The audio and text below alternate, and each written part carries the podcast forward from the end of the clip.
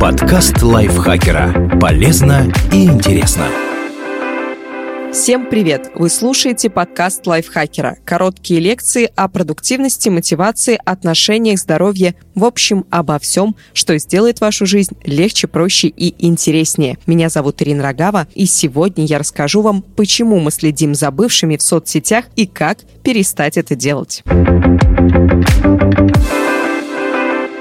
Отношения закончились. Казалось бы, нужно погоревать и двигаться дальше. Но не проходит и дня, чтобы вы не зашли на страницу бывшего партнера в соцсетях, пытаясь выяснить, с кем он проводит время и кто ставит ему лайки. Никакой радости это не приносит. Напротив, вы погружаетесь в тоску, ревность и злость, но все равно не можете себя остановить. Так почему же мы следим за бывшими? Есть несколько причин.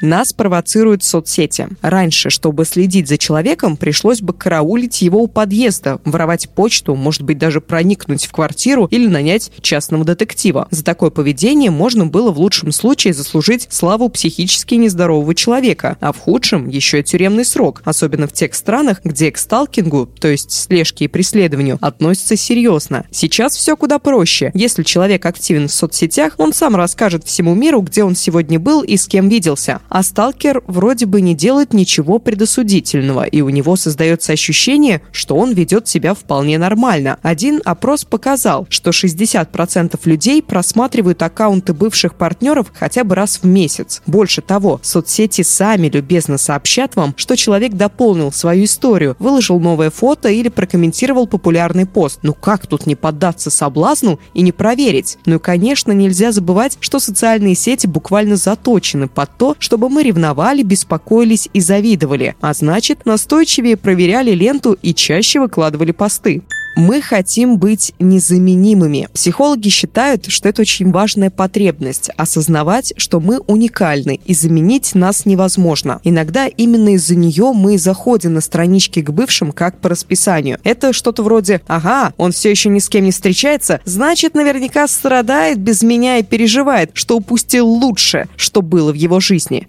Нас подталкивают страхи, например, страх упущенной выгоды. Мы воображаем, как замечательно все могло сложиться, если бы расставание не случилось. Вот она поехала серфить в Австралию с новым парнем. А на его месте мог бы быть я. Вот он отмечает с друзьями день рождения. И это я должна была сидеть рядом в ярком колпачке. В таком состоянии мы даже можем забыть, что отношения уже дышали на ладан и начать идеализировать бывшего партнера. А это заставляет нас страдать еще сильнее. Парадокс в том, что страх упущенной выгоды возникает из-за соцсетей, но чем больше мы нервничаем, тем чаще заходим, да, снова в соцсети. И получается замкнутый круг.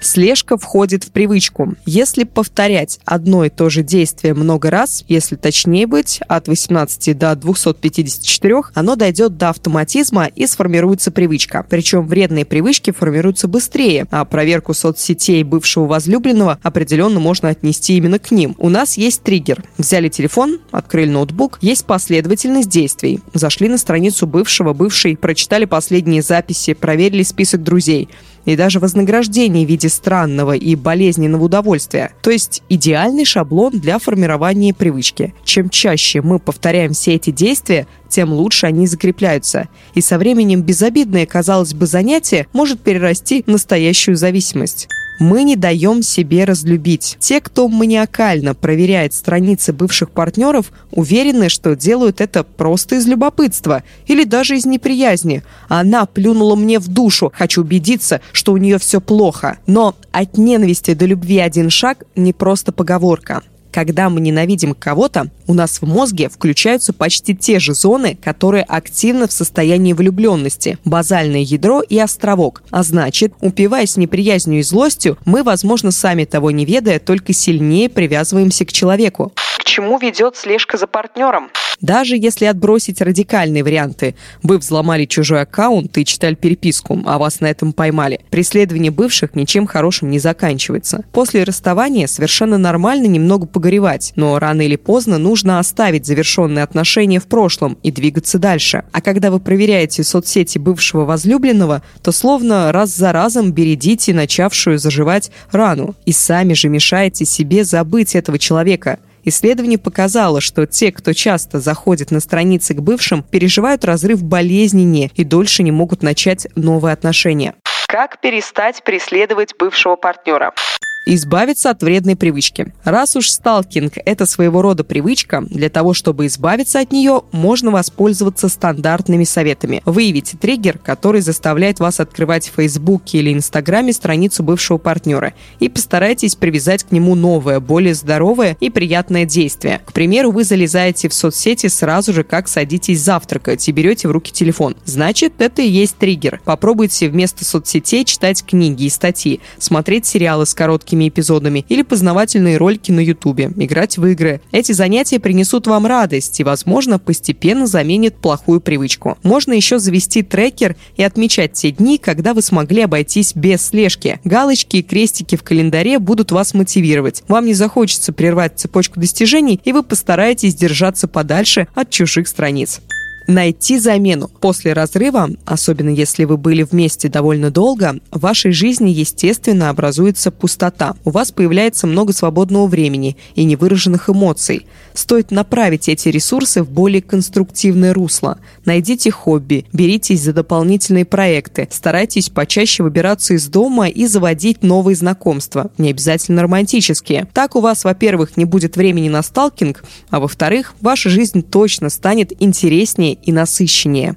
Избавьтесь от раздражителя. Если вы каждый день видите своего бывшего партнера в ленте, не заходить на его страницу будет довольно трудно. Удалите его из френд-листа или хотя бы скройте из новостей, по крайней мере до тех пор, пока страсти не улягутся. В более тяжелых случаях, когда слежка уже вошла у вас в привычку, возможно, придется внести объект своего нездорового интереса в черный список или даже заблокировать его страницу с помощью специальных сервисов. И, конечно, в качестве тяжелой артиллерии можно его вовсе устроить себе цифровой детокс и не заходить в соцсети совсем, до тех пор, пока чувства не остынут, и вы не поймете, что готовы двигаться дальше.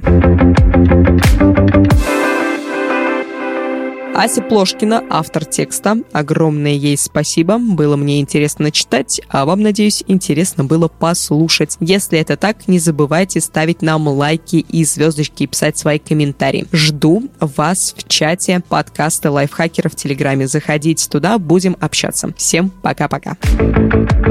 Подкаст Лайфхакера. Полезно и интересно.